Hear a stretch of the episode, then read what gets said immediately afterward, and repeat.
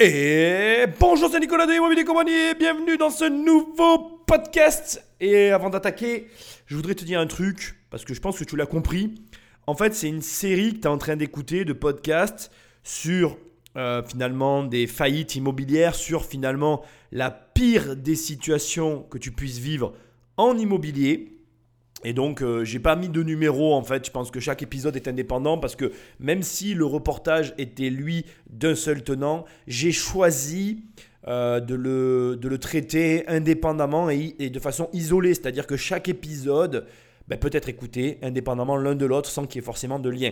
Donc, dans le premier épisode, tu as vu le cadre euh, d'une maison qui n'a même pas été construite. Dans le deuxième épisode, on a vu le cas d'un promoteur. Et là, on est dans le troisième épisode, même s'il n'y a pas vraiment de suite. Pour moi, c'est une suite d'enregistrement où on va voir une maison construite, mais pleine de malfaçons. Et je trouve c'est... Ben, personnellement, je, suis content de faire cette émission parce que si tu hésites à investir, bah, tu vois un petit peu le pire. On est en train de voir la pire des configurations. Et note positive pour l'instant, jusqu'à cet épisode-là, on a à chaque fois vu qu'il y avait des solutions qui étaient possibles. Alors, je ne vais pas te le cacher, j'ai pas envie de faire durer le suspense. Ici, c'est un petit peu différent et ça va nous permettre d'ouvrir un petit peu des discussions sur ce que ben, nous on fait, c'est-à-dire ce que moi je propose. En gros, l'investissement, ben, tu vas comprendre. Il y, a il y a un lien entre l'investissement et le fait qu'une maison soit pas achevé, mal achevé, ou qu'il y ait des malfaçons dans une, maison. Et tu vas voir que finalement, euh, de toutes les situations, la pire, en tout cas à mes yeux, c'est celle qu'on va euh, analyser, découvrir ensemble dans cet épisode. Alors je suis super content de te retrouver comme à chaque fois. J'ai la patate, j'espère que toi aussi. Et sans plus de transition, on va attaquer par l'intro, puis on va attaquer sur cette partie-là du reportage. Donc comme d'habitude, si tu veux télécharger les 100 premières pages de mon livre, eh tu vas sur mon site immobiliercompagnie.com et je t'offre les 100 premières pages de mon livre Devenir riche sans argent. Sinon, tu peux directement aller sur Amazon, la Fnac et tu tapes riche et là, bah, tu vas tomber sur le livre, tu cliques, tu cliques et tu le reçois chez toi. Enfin, toujours sur immobiliercompagnie.com, dans l'onglet livres, eh ben, tu as d'autres livres comme la SCI par exemple, qui est à 9,90€. Allez, je fais un petit peu ma pub aujourd'hui, je suis chaud. Et tu peux aussi ben, juste découvrir mon travail pour finalement des tarifs très, très, très, très, très abordables. bon, bref. Si jamais tu n'as pas de doute sur ce que je propose et que tu veux directement attaquer une formation, un gros morceau, eh bien, dans l'onglet formation, toujours sur immobiliercompagnie.com, il y a une seule formation. Il n'y en a pas deux, il n'y en a pas cinq, il n'y en a pas dix, non, il n'y en a qu'une. Et elle s'appelle 1 million. Et oui, je t'aide à avoir 1 million d'euros de patrimoine immobilier, même si tu débutes. Ça peut paraître énorme, mais en fait, c'est l'objectif que tu dois te fixer en tant que débutant et qui est facilement atteignable. Il y a tout dans la formation. Tu cliques, tu cliques, tu cliques et on travaille ensemble. Je te rassure, il y a besoin de cliquer qu'une fois. Mais bon, il peut y en avoir deux ou trois selon comment est configuré ton ordinateur et selon le lien par lequel tu passes. Bref, tu vas sur immobiliercompagnie.com et il y a tous les liens nécessaires pour qu'on travaille ensemble.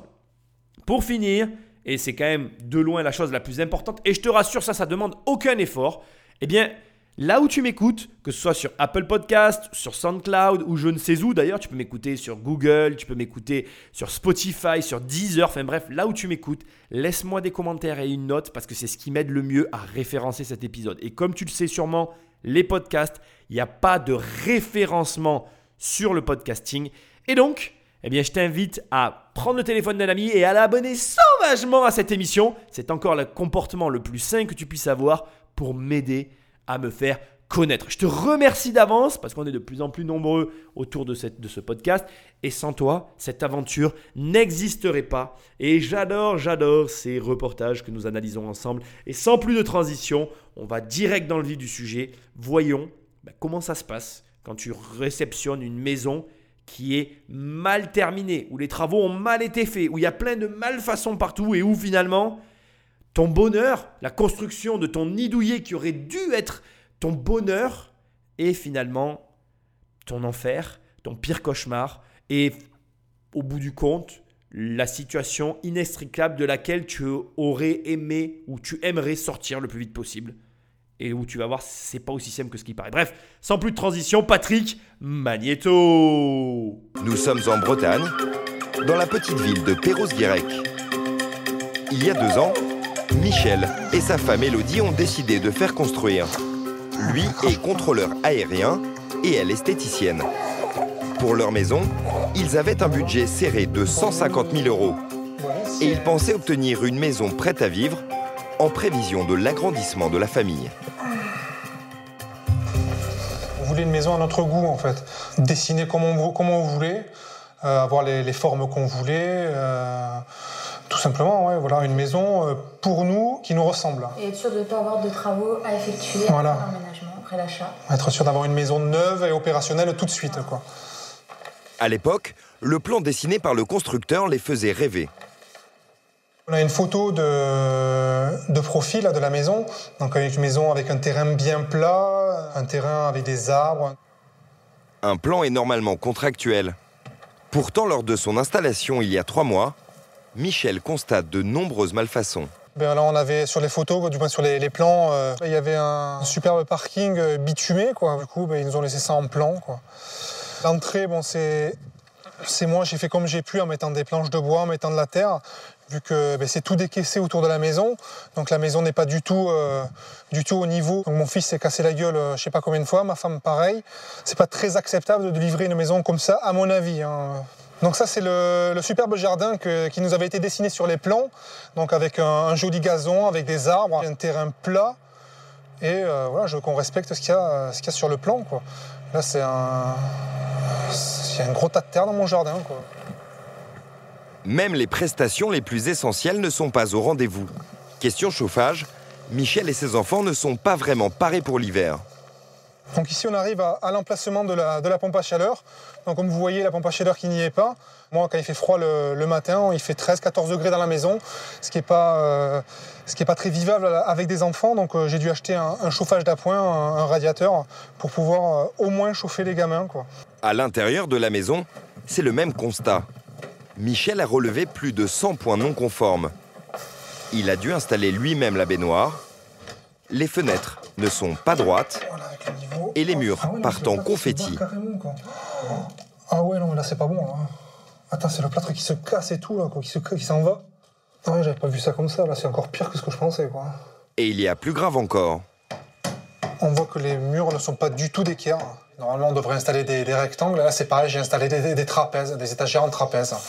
Ici, elle n'est pas finie, ça fait, ça fait dégueulasse, quoi. Ça fait dégueulasse, ça fait maison, euh, ça fait maison pas neuve, tout simplement, maison qui était, euh, qui a été déjà été habitée, quoi. Moi, ça me, ça me révolte et ça me fait pleurer, quoi. C'est tout. En choisissant ce constructeur, le couple lui a accordé sa confiance. Un constructeur aux abonnés absents depuis la fin des travaux. Alors j'ai choisi de te laisser ce passage que tu peux trouver un petit peu long, mais euh, finalement on a fait un peu le tour du propriétaire. Je vais te re-résumer, excuse-moi, ça peut être redondant pour toi, surtout si tu as une bonne mémoire, mais te re-résumer la situation. Donc d'un côté, on a un couple qui a un budget limité, 150 000 euros pour la construction, plus achat du terrain. En tout cas, c'est ce que moi je comprends. C'est pas précisé, mais ça aurait besoin de, de précision déjà. Est-ce que dans ces 150 000 euros, le terrain est inclus? Ou est-ce que c'est 150 000 euros la construction et le terrain a été acheté? Bon, détail important parce que euh, il ne faut pas se mentir, un prix, derrière un prix, il y a toujours quelque chose. Tu ne peux pas payer, euh, si c'est terrain plus construction, on est vraiment sur des prix ridicules, les marges sont toutes petites. Je ne vais pas dire que c'est normal ce qui leur arrive, mais je veux dire, tu peux pas avoir le prix le plus bas du marché et t'imaginer naïvement qu'il n'y aura aucune conséquence derrière ce facteur-là. Ça, c'est très important. Deuxièmement, il faut comprendre leur démarche, et ça, je la comprends complètement. Ils veulent un bien où il n'y a pas de travaux quand ils rentrent à l'intérieur. Ils veulent euh, créer leur logement sur mesure. Ils veulent du neuf, de l'opérationnel immédiatement. Ça, c'est relié avec le fait de la création. Ils veulent que euh, les plans qu'ils ont sélectionnés correspondent aux résultats qu'ils vont obtenir. Euh, ils ne veulent pas, comme tu l'as entendu, des planches pour rentrer chez- eux, un terrain avec des modes de terre à gauche et à droite qui n'est même pas mis de niveau. Ils ne veulent pas, euh, enfin personne n'a envie de, ne pas avoir de système de chauffage dans sa maison. Alors ça, le coup de la pompe à chaleur, je peux t'assurer que c'est relativement euh, inquiétant. Les finitions, bon, il fait l'état des finitions, il n'y a rien à dire sur ce point-là, parce que malheureusement, je vais t'enlever un doute directement, il n'y a aucun moyen de se prémunir, de garantir qu'on arrive au bout euh, d'un projet sans avoir ce type de problème-là. Il faut que tu comprennes que, et je le dirai toujours, toujours, toujours, et je le dis depuis le premier jour d'ailleurs, l'immobilier, c'est avant tout de la gestion de personnes. Et même quand tu fais des travaux, tu gères aussi des personnes. Et même quand tu fais du neuf, il y a de la gestion de personnes. Ne va pas croire que c'est facile. Ne va pas croire qu'il n'y aura pas de problème. Oui, tu gagnes de l'argent. Oui, il y a des gros bénéfices à la clé. Oui, c'est intéressant. Oui, c'est scalable. Oui, quand tu dors et que ça tourne et que tout a été mis en place correctement, ben, tu regrettes pas de l'avoir fait. Mais, et le mais est à prendre en considération, avant d'en arriver à ce résultat, ben tu vas je vais pas employer le terme parce que ça serait vulgaire, mais tu vas devoir le grimper l'Everest. Et c'est parfois éprouvant. Tu vas avoir des passages de solitude. Tu vas avoir des moments où tu vas dire Mais P-U-T-A-I-N, pourquoi je fais ça? Mais pourquoi donc je me suis embarqué dans ce délire? Et crois-moi que là, je te le dis en toute transparence, c'est ce qu'ils se disent. Ils se le disent depuis un moment. Et je pense très sincèrement qu'ils ont accepté le reportage, pas par fierté, pas pour montrer l'état catastrophique de leur maison, mais parce que pour eux, c'est un vecteur, euh, c'est un point de pression, c'est un vecteur qui, par lequel ils, se sont dit, on va passer par là pour que les gens voient ce qu'on nous a fait et peut-être que le constructeur va réagir. Ce que j'ai tendance à croire moi aussi, et j'aurais sûrement fait pareil si je n'avais eu aucune ressource. Ce qui veut dire, ce qui veut dire, et tu vois très très bien, tu me vois arriver de loin, ne te lance pas dans de la construction en t'imaginant que ce sera plus simple que la rénovation. Ça n'est pas vrai. Ça n'est pas grave, mais ça n'est pas vrai. C'est-à-dire que quand je dis que c'est pas grave, c'est pas grave en fait ce qui leur arrive. Très sincèrement, si tu veux mon opinion personnelle, je suis du métier, dans ce que je vois là, pour moi, on va dire que le gros œuvre a été fait. Ils ont, ils le savaient peut-être pas, et là c'est pareil, c'est un manque de connaissances et de formation. Ils ont des points de pression déjà naturels, ne serait-ce que par rapport aux conditions en France euh, si tu n'as pas de chauffage qui ont été posés alors que tu arrives en hiver, je ne dis pas qu'il y a des trêves hivernales quand tu es propriétaire, c'est pas ce que je veux dire. Mais quand tu as, comme eux, deux enfants en bas âge, si tu vas appuyer sur les bons vecteurs, crois-moi que le constructeur, il va être contraint de bouger. Certes, après, il y a des gens qui ne veulent pas, qui n'osent pas, qui se sentent mal à l'aise vis-à-vis de ça, mais tu saisis le juge et avec ou sans avocat, alors c'est sûr que c'est mieux avec, mais tu vas au tribunal avec deux enfants en bas âge, avec le constructeur en face de toi, qui normalement, si tu as bien choisi le bon constructeur, est censé avoir une ribambelle de garanties, euh, que ce soit des garanties en termes d'assurance, garantie parfait achèvement, d'assurance, etc. Mais aussi une certaine assise financière, parce que l'air de rien, on s'en doute pas, mais en immobilier, il ne faut, faut, pas se voiler la face. Hein. Il te faut une certaine assise financière pour arriver à avoir ce type de société. Mais je je vais pas t'assurer parce que bon, on peut pas assurer des choses, surtout à ce niveau-là, surtout le droit en France qui est quelque chose de très très très très très spécial. Mais avec deux enfants, je te garantis que les juges seront de ton côté. Voilà, ça j'en suis certain. Après, la finalité, je ne la connais pas. De la même façon, je vais être transparent avec toi, un constructeur qui connaît bien la loi, selon le montage qu'il a fait derrière, c'est vrai que ça peut être aussi compliqué. Voilà, c'est toujours, c'est je comprends, c'est un sujet délicat et je suis très content de le traiter aujourd'hui parce que c'est le premier point qu'on va voir en amenant tout de suite, c'est que tu dois être informé. Et quand je dis que tu, dois être informé, je suis pas en train de te dire que toi tu dois être informé, formé par une formation. Je suis en train de te dire que tu dois t'informer sur le constructeur, sur le prestataire auquel tu fais appel. Quand la société qui se dresse en face de toi n'a que un an ou deux d'arriéré, eh bien, tu dois te méfier. Et si elle a 15 ans, eh bien normalement, tu, tu devrais ne pas te méfier. Mais tu vas voir que j'ai fait exprès de commencer par ça. Parce que dans cette émission, on va voir que, en fait, ça n'est qu'une étape de t'informer sur les personnes en face de toi. Tu dois prendre des informations, et même si le mec, ça fait 50 ans qu'il est constructeur, tu dois quand même rester sur le qui-vive. Et tu sais pourquoi? C'est pas la faute du constructeur. Et ça, je veux le préciser. C'est-à-dire que pour moi, tout ce qu'on vient de voir. Donc je vais un petit peu te résumer la situation. Donc euh, je te rappelle que les finitions sont désastreuses, que le, résultat qui a été livré à ce couple ne correspond pas au plan qui lui est contractuel et qui est censé être ce que devrait ou ce dans quoi euh, devrait vivre le couple devrait ressembler, je, je, me suis mal exprimé, le plan devrait être conforme à la maison du couple. Or, ce n'est pas le cas. donc toi, bien que tu sois face à un constructeur qui ait beaucoup de bouteilles, je te le dis comme je le pense, tu dois te méfier de tout. Parce que malheureusement, euh, encore une fois, je l'ai dit dès le départ, mais même un constructeur qui a de l'expérience, il gère des gens et les gens, eh bien, il leur arrive des choses. Il a rien qui empêche que euh, ton meilleur ouvrier, euh, ce matin-là, ce matin même, son fils ait eu un problème, sa femme l'ait laissé tomber, ou il a laissé tomber sa femme, ou il a pété un câblon, il décide d'aller vivre dans une autre région. Bref, tu ne maîtrises pas ces éléments-là. Et les personnes qui subissent les répercussions des problématiques, ben, ce sont les clients. Et c'est ce qu'on est en train de voir là. Alors, je ne suis pas en train de te dire que le constructeur a eu des problèmes avec son personnel et que c'est pour ça que la maison est mal construite. Peut-être qu'aussi ils ont pris un mauvais constructeur, je te le dis tout de suite, on ne le saura pas dans cette émission. Mais moi, je suis obligé de te prévenir sur un élément fondamental qui est lié à l'immobilier, c'est que, bon déjà tu l'as compris, j'avais déjà fait une vidéo sur la chaîne que je t'invite à aller voir, l'immobilier c'est du droit des contrats. Sache que si tu signes avec un constructeur, il, ne va y avoir que plus de contrats. Parce que déjà que acheter un bien immobilier, tu vas voir que tous les papiers qu'il y a à faire, c'est un truc de fou. Si tu rajoutes un constructeur, c'est des papiers en plus et des papiers hyper importants parce que, ben, comme c'est dit là, un plan c'est contractuel, mais surtout le plan, c'est ce que tu vas avoir. Et donc, si jamais tu vérifies pas les papiers et qu'à l'arrivée, tu es déçu parce que tu n'as pas vérifié, que finalement, il s'avère que comme tu n'as pas vérifié et que c'était mentionné sur le plan, ou plutôt que c'était absent sur le plan, mais que tu ne l'as pas vérifié, eh bien, tu as ce que tu as.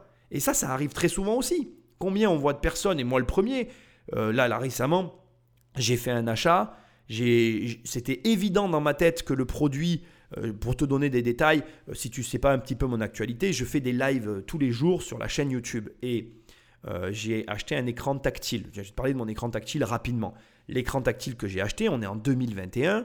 Dans mon esprit, c'était logique qu'il allait avoir le Wi-Fi. Pour moi, je n'ai pas une seule seconde vérifié à aucun endroit que l'écran tactile n'avait pas le Wi-Fi. C'était une évidence qu'il avait le Wi-Fi. Eh bien, figure-toi que mon écran tactile n'a pas de Wi-Fi. C'est lunaire à mes yeux. J'étais assez en colère. Ça m'a même gâché l'achat à ce point-là. Mon achat a été gâché parce que je me suis dit, mais attends, euh, donc je, devais, j'aurais dû préciser qu'il y avait le Wi-Fi. Eh bien oui, j'ai signé un devis, c'était pas écrit dessus. Je me suis pas énervé plus que ça parce que c'est ma faute. Donc j'ai fait la remarque au commercial, mais c'est tout. Je n'avais qu'à m'en prendre à moi-même. Et ce que j'essaye de te montrer, c'est que même moi, aujourd'hui encore, sur certains achats, je fais l'erreur. Je ne vérifie pas, je me retrouve le bec dans l'eau et je ne peux m'en prendre qu'à moi-même. Donc, c'est très très important ce que je suis en train de te dire. Tu dois tout vérifier, mais pas que dans l'immobilier en fait. On est dans un monde où les marges se réduisent pour tout le monde. Elles se réduisent, elles se réduisent, elles se réduisent. Les gens essayent de gagner de tous les côtés. Tu sais ce qu'il m'a dit le commercial au téléphone? Il m'a dit oui, on a baissé les prix pour s'aligner sur la concurrence. Alors on a supprimé le Wi-Fi. Mais je ne dois pas être le seul à acheter cet écran-là et à me dire What the fuck? J'ai pas le Wi-Fi mais qu'est-ce qui me chante lui? Et la clé Wi-Fi, il me la vend 100 et quelques balles. Donc qu'est-ce que je me suis dit ben, Je me suis dit, c'est pas grave, une clé Wi-Fi sur Amazon, ça coûte 10 balles, je vais m'en acheter une, je la mettrai, et puis voilà. Mais ce que j'essaie, là où je veux en venir, il faut tout vérifier. Et tu vas voir que cette émission va corroborer ces éléments-là et va mettre en exergue le fait que tu dois tout vérifier. Tout, tout, tout, tout, tout. Et même si c'est ton ami qui te vend la construction de ta maison, vérifie tout parce que les contrats sont les mêmes pour tout le monde. OK? Donc là, effectivement, on a fait le tour de la maison. Il n'y a rien qui va. On va avoir quelques explications. On va analyser le reportage. À mes yeux, l'erreur là, elle est euh, contractuelle, puisque comme il le dit lui-même, il a la chance d'avoir un plan et d'avoir, euh, comment je vais dire, d'avoir euh, de l'autre côté un constructeur qui n'a pas respecté un plan, qui fait office de, de, bon de livraison. Enfin, en gros, le bon de livraison doit, doit correspondre. Donc, je ne sais pas si tu sais comment ça se passe dans le neuf, mais tu as une visite de chantier de livraison. Alors, ce n'est pas trop expliqué dans le reportage. Il y a plusieurs éléments qui, à mon sens, euh, sont manquants pour que je puisse réellement analyser ce reportage parce qu'à aucun moment on nous stipule, on nous signale euh, là où ils en sont des paiements. En fait, un constructeur, tu le payes par euh, tranches et les tranches correspondent à une avancée de travaux. Et donc, si tu veux, par exemple, première tranche de. Alors, déjà, tu as, un acompte de réservation. Donc, cet acompte, ça, c'est un acompte de 5%, je crois. Je n'ai pas des termes en tête et je ne vais pas faire de recherche là-dessus parce que je ne suis pas constructeur. Donc, je t'invite à te rapprocher d'un constructeur. Je t'alerte juste sur le mode de fonctionnement. Là, on n'est pas dans mon métier. Donc, clairement, je t'explique comment ça fonctionne, mais je ne vais pas aller faire des recherches Google que tu pourrais faire toi-même et me faire passer pour ce que je ne suis pas. La construction, c'est vraiment pas mon métier et Il faut juste que toi, tu sois vigilant. Bref, tu as un acompte de réservation pour le démarrage du chantier. Et puis, par exemple, le constructeur va te dire, euh, lorsque le hors d'eau sera euh, livré, vous me donnerez tant. Lorsque le hors d'air, donc hors d'eau, hors d'air, ça veut dire le clos et le couvert sera livré, vous m'aurez donné tant. À tel moment, quand on aura fait tant de travaux, je vais recevoir tant. Et comme ça, tu avances par tranche. Et, c'est très important de le savoir, quand tu vas arriver au moment de la livraison, en fait, tu n'as pas tout payé. Il y a une somme flottante, une somme d'argent que tu conserves, que tu ne débloqueras qu'une fois la livraison effectuée avec le constructeur sous réserve de l'état de la construction. C'est-à-dire que si tu émets des réserves le jour de la livraison, la somme ne sera pas versée le temps que les artisans viennent euh, finir le chantier. Je te le dis en toute sincérité, il y a des artisans qui aujourd'hui, euh, comment je vais dire ça? Il y a des artisans qui aujourd'hui euh, considèrent que cet argent est perdu avec les promoteurs. Alors c'est très différent dans la, construction de maisons neuves, mais sur de la promotion immobilière, il arrive que les artisans prennent en considération cette marge de manœuvre comme une perte parce que malheureusement, euh, voilà, c'est plutôt induit entre les parties. C'est pas cool ce que je suis en train de te dire, mais c'est une réalité de terrain. Après, je veux que tu saches que quand même globalement, dans la majeure partie des cas, ça se passe bien. Là, on est bien évidemment euh, sur un cas extrême et je trouve que c'est intéressant qu'on en parle. Donc, revenons à nos moutons. La situation de ce reportage, elle n'est pas claire parce qu'on ne sait pas où ils en sont des paiements. Est-ce qu'ils ont tout payé? Est-ce qu'ils n'ont pas tout payé? Est-ce qu'ils ont tout donné? Si ils ont tout donné, c'est qu'ils se sont mal informés eux-mêmes sur les démarches. Et là, ça te montre qu'effectivement, et là pour le coup, je vais le dire, il faut se former. Il faut se former et il faut s'informer. Il faut faire les deux en fait. Ne te lance pas dans une construction sans savoir ce que tu fais. C'est une erreur dramatique. Tu dois avoir un minimum d'informations pour te dire ok, je me lance. Bon allez, on va arrêter, je pense que tu as compris le message, on écoute la suite. On se sent désemparé, abandonné. exactement. On se sent délaissé. Et on se dit, euh, on a signé, on a payé, circuler. Voilà, c'est tout. Et donc là, j'imagine que c'est l'angoisse, euh, parce que c'est beaucoup d'argent. Oui. Oui, c'est beaucoup d'argent, puisque, euh, comme on disait, on n'achète pas une baguette de pain, un vélo, une voiture. Là, c'est une maison, quoi.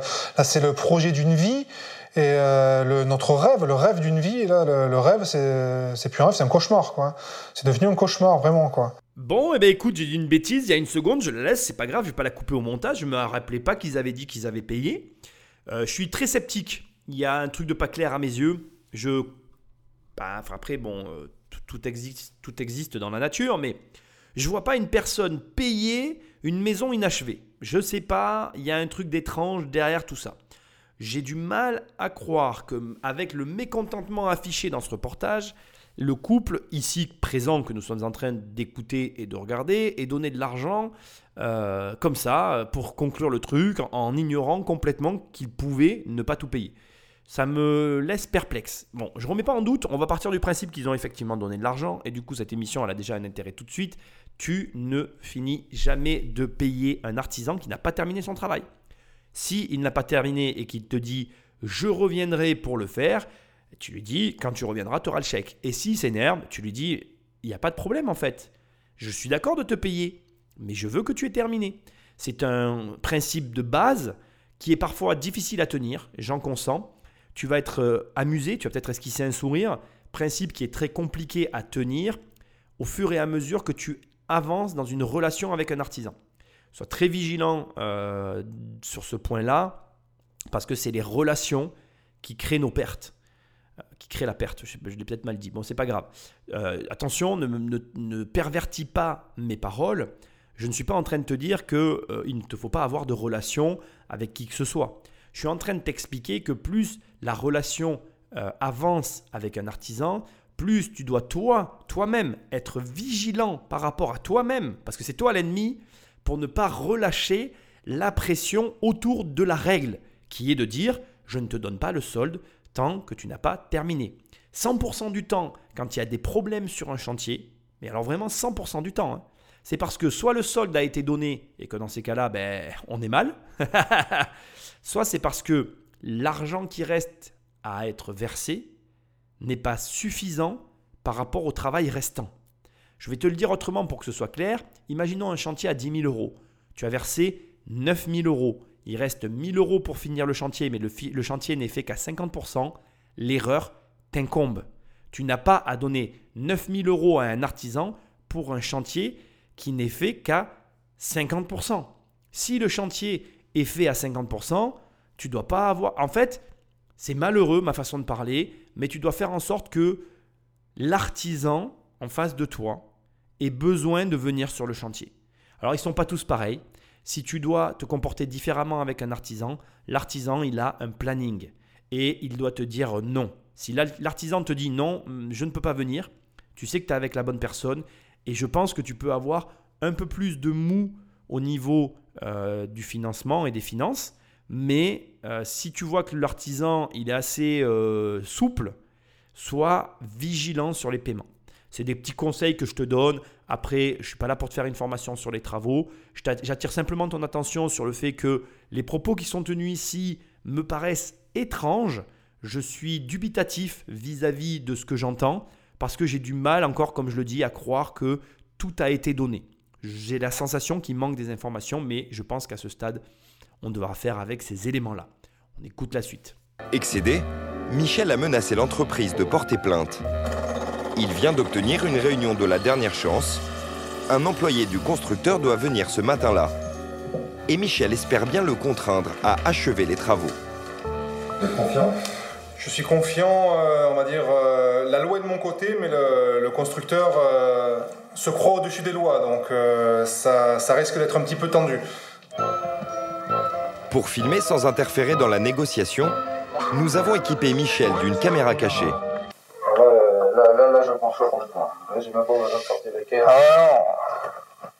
Les finitions bâclées et sur l'état du jardin, il avoue carrément que son entreprise est hors la loi. À la sortie, l'homme paraît prendre la défense de Michel. Avant de partir, il promet d'envoyer une proposition de conciliation dans les trois jours. Des promesses qui laissent le couple un peu dubitatif. Je suis assez, on va dire, euh, mitigé puisque la, personne qui est, qui est venue, le représentant du constructeur, s'est euh, montré très courtois, très compréhensif, comme tous ses prédécesseurs, comme tous les autres. Et, euh, et du coup, on, ne sait pas s'il nous vend du lard du cochon, en fait, quoi, si c'est, s'il est vraiment sincère ou pas. Donc, on attend de voir, on attend de voir. Vous y croyez? Non. J'y crois sans plus. Un mois après notre tournage, seule la pompe à chaleur a été installée. Insuffisant pour Michel et Elodie. Ils ont décidé de porter plainte. Bon, alors déjà, un employé qui vient et c'est pas le patron qui se déplace, c'est pas pour dire le patron, mais la personne qui a le pouvoir d'agir. L'employé vient avec une marge de manœuvre. La marge de manœuvre, à mon sens, elle était d'entrée de jeu préétablie par la direction. Euh, la pompe à chaleur, euh, c'était à mes yeux, depuis le début du reportage, un vrai enjeu, surtout avec deux enfants en bas âge. Je t'ai coupé tous les passages au montage où euh, on entend la voix du mec en caméra cachée. Je t'en ai mis un petit bout, mais c'est inaudible en fait. Ça a été modifié, sous-titré pour pas que. Bon, je comprends la position des, journalistes par, rapport à ça.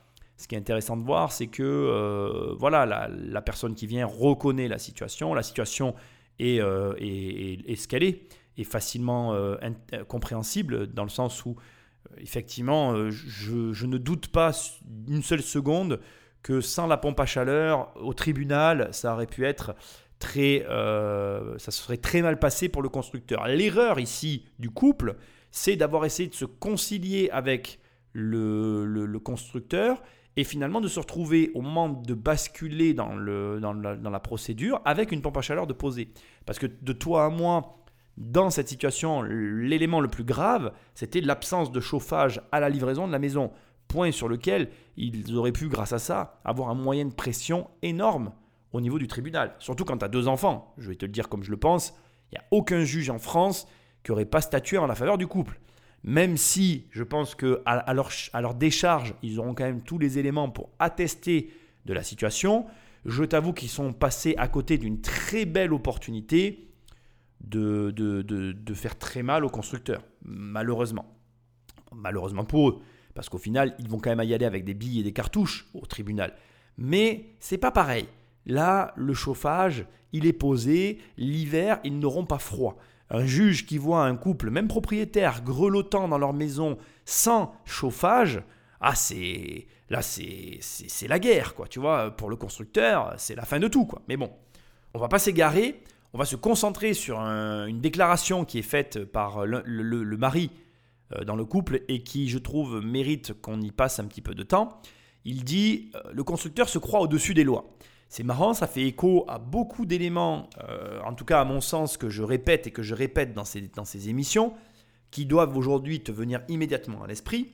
Moi, je ne dirais pas que euh, le constructeur se croit au-dessus des lois. Je dirais qu'aujourd'hui, les lois en France et le système français est devenu euh, est tellement, je ne sais même pas comment employer le terme, c'est même pas le mot compliqué en fait, ça n'a plus de sens en fait. Le système français tel qu'il est en train de devenir n'a plus de sens. Ça n'a plus de sens entre les lois inapplicables, la réalité du marché, le déficit réel euh, d'effectifs pour permettre à ce que ben, même les, trucs les plus basiques soient respectés, on en, vient à des situations tellement rocambolesques que ce n'est pas en fait que le constructeur ou que qui que ce soit en France se sente au-dessus des lois, c'est qu'on en est arrivé à un stade où c'est comme, tu sais, il y a des régions en France où euh, quand tu prends un PV, c'est plus rentable que de payer le parc-mètre. Ça existe encore. Hein. Euh, nous, on a un chantier quelque part où mon artisan me disait euh, Nicolas, il euh, faut que tu saches que dans cette ville, c'est plus rentable pour moi de prendre un PV que de payer le parc-mètre à la journée. Mais ça n'a pas de sens. Mais, tu, finis par te dire mais où vivons-nous en fait? Qui fait ça? Et, là, c'est pareil en fait. et on se retrouve avec des populations qui sont complètement, mais on est complètement, je, je trouve même plus les mots en fait aujourd'hui. Je sais même pas comment définir ce que je ressens là, tu vois. Je dirais qu'on est, on est euh, dubitatif de situations dans lesquelles on se dit, on n'a même plus envie d'aller au tribunal. On a de plus en plus de gens actuellement qui font leur justice eux-mêmes. Je pense qu'à un moment donné, il va falloir qu'on se réveille aussi. Ça va pas pouvoir continuer comme ça sans, que ça ne pète euh, littéralement. Hein. Bon, ça c'est mon avis personnel. Mais je veux dire, on, arrive à des, points de non-retour ou, comme là, un constructeur, ben finalement, il sait qu'il y a tellement d'inertie juridique, c'est tellement compliqué, ça sera tellement long, ben que finalement, euh, après tout, euh, qu'est-ce qui s'embête, quoi? Pour peu qu'au départ, il y ait eu, concernant les deux parties, des zones un peu opaques, et que ça s'est fait un petit peu, on va dire, pas rapidement, mais maladroitement, bah ma foi, tu tentes le tribunal. Chacun des deux parties a gagné de l'argent, et comme tu as des chantiers qui tournent à côté, eh ben voilà, ça sera comme ça et pas autrement. Et, ça me catastrophe hein, de parler comme ça. Je veux que tu saches que moi, personnellement, je suis catastrophé. Au lieu qu'on ait un système efficace, juste, incisif, j'ose pas dire rapide parce que là, bon, on tient du. voilà, c'est juste un rêve, mais tu comprends ce que je veux dire. Au lieu d'avoir un système comme celui-là, on est dans un système où euh, non seulement les les citoyens ne s'y retrouvent pas, mais je pense qu'une des raisons pour lesquelles le reportage existe, et on a trouvé ce jeune couple qui se retrouve encore à parler avec un des employés pour la énième fois, parce que quand tu les écoutes parler, ils te disent c'est la énième fois que quelqu'un vient, s'ils en sont à se dire j'aimerais m'entendre en conciliation, j'aimerais trouver un terrain, arrangement, un terrain d'entente avec le constructeur, c'est parce que tout le monde sait que dans ce pays, si tu vas au tribunal, mais tu sais quand tu rentres, tu sais pas quand tu sors. Et c'est pas acceptable en fait. Et, finalement, je suis désolé, je ne veux pas faire l'apologie euh, de toutes ces personnes qui te disent euh, il vaut mieux partir, etc. Ou je veux pas être de ceux qui tapent sur la France. Mais finalement, avec ce qu'on a vécu comme le confinement, quand tu mets tout bout à bout, mais tu finis par te dire, mais ce pays marche sur la tête en fait. C'est quoi leur problème ici? Ils ont quoi dans, leur, dans leur cerveau? Il n'y a rien, il y a du vent en fait. C'est le vide, c'est le néant, c'est le vide intersidéral. Parce que, attends, regarde, réfléchis une seconde. La justice est défaillante. Ça ne tourne pas rond excuse-moi de le reconnaître, mais avec le confinement, tout le monde m'a toujours dit oui, en France, les hôpitaux, c'est génial. Bah là, excuse-moi, avec le Covid, on est comme tout le monde. Hein. Donc je veux dire, moi maintenant, quand quelqu'un me dit ah oui, mais en France, on a le système médical. Ah ben non, désolé, là, tu as eu la preuve qu'on ne l'avait pas. On n'a rien du tout de plus que les autres. En fait, on n'a rien en fait. Donc c'est vrai, tu finis par te dire mais pourquoi en fait? Qu'est-ce que. C'est quoi le délire?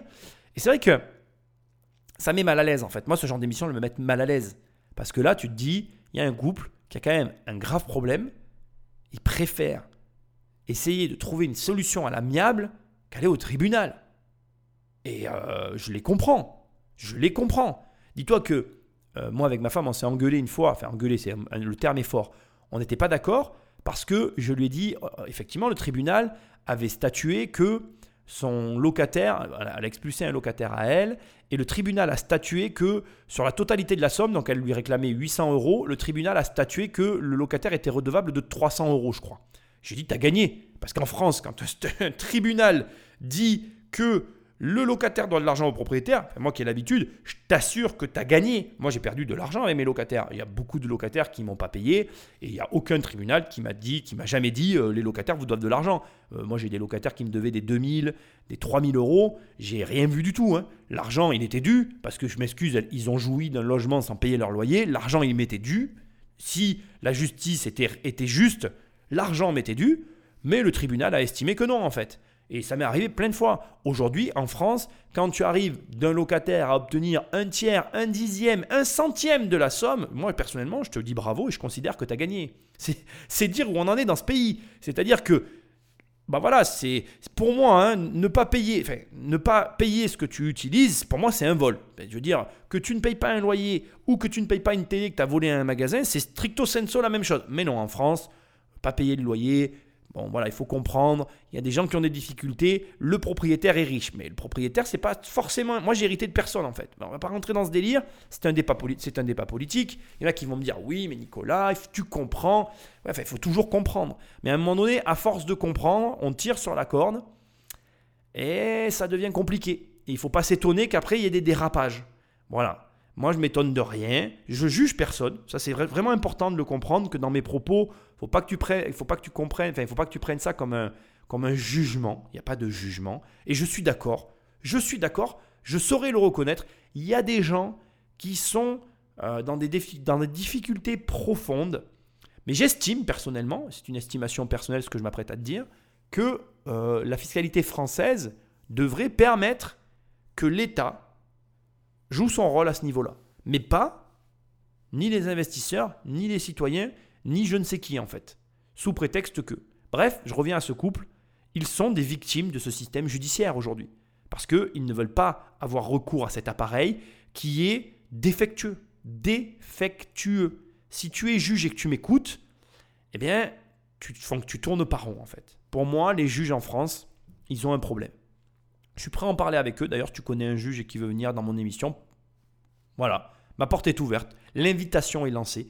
Il n'a qu'à venir et se présenter. Nous discuterons, nous aurons cette discussion. Sujet intéressant, sujet intéressant, mais euh, problématique, euh, problématique euh, de société profonde à laquelle personne n'ose s'attaquer, alors que sincèrement, il faudrait des gens courageux pour revoir ce système.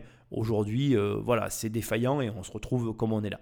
Pour moi, cette émission qu'on est en train d'écouter, elle elle est simplement le résultat d'une inaction et aussi d'une ignorance volontaire d'un système qui se complaît à se prétendre être généreux alors qu'il vole, il vole, pour moi c'est du vol, il vole allègrement les contribuables qui investissent encore dans l'économie.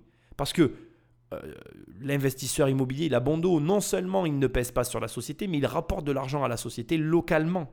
Localement.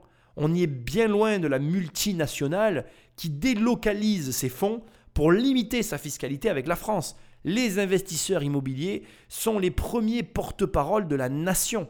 pourquoi je te dis ça? Parce que quand tu as un bien immobilier et que tu investis dans ton pays, peu importe dans quel pays tu te trouves, tu fais avant tout fonctionner l'économie locale à tous les niveaux.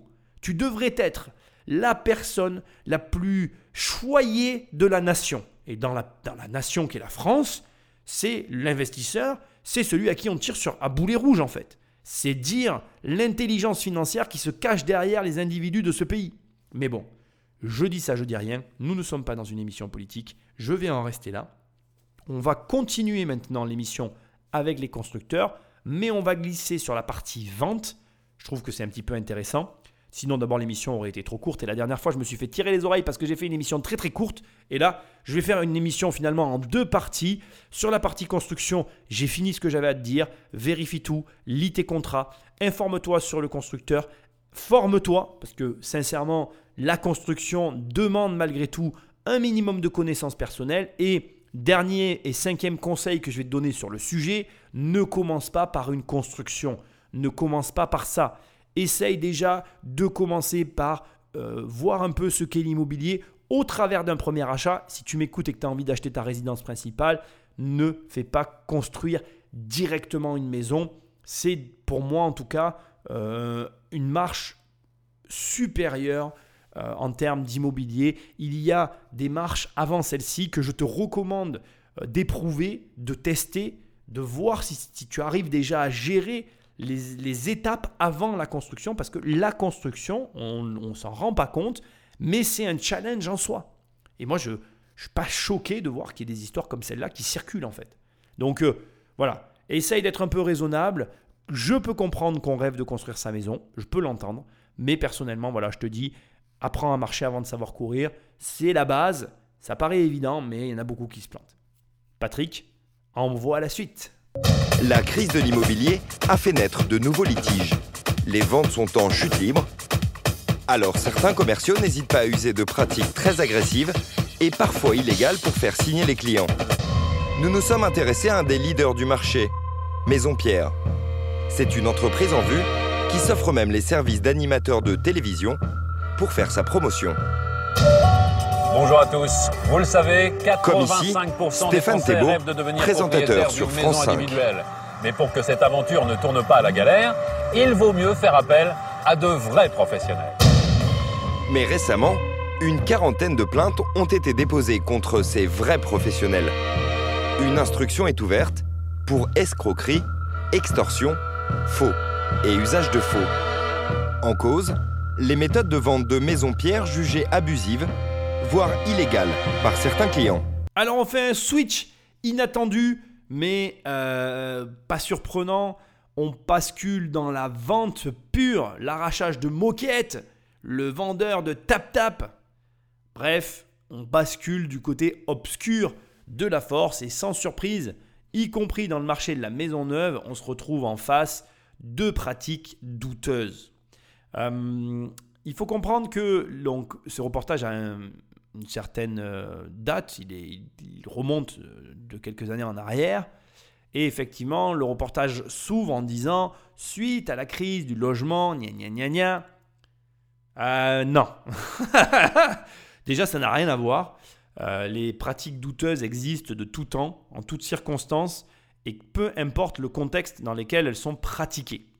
Il faut comprendre qu'effectivement, après, cause-conséquence, effectivement, une baisse des ventes peut entraîner euh, des, des, comment dirais-je, des mesures drastiques qui sont prises par des directions pour venir compenser des pertes et faire re-rentrer de l'argent dans les caisses afin de supporter les coûts que peuvent engendrer certaines structures. Je ne vais pas critiquer le constructeur dont, il, dont on parle ici dans ce reportage, Maison Pierre. Moi, je, voilà, je découvre un petit peu le, marché, enfin, je découvre pas le, le, marché de la construction, je découvre des noms au travers de cette émission que je ne connais pas. Encore une fois, je ne suis pas un professionnel de la construction. Il y a des scandales euh, pour, envers tout le monde à tout moment. On les oublie très vite, les masses oublient assez vite les scandales. La, société Maison Pierre existe toujours. Donc tu vois, malgré qu'il y ait eu une émission sur eux, bon, bah, ils sont pas morts.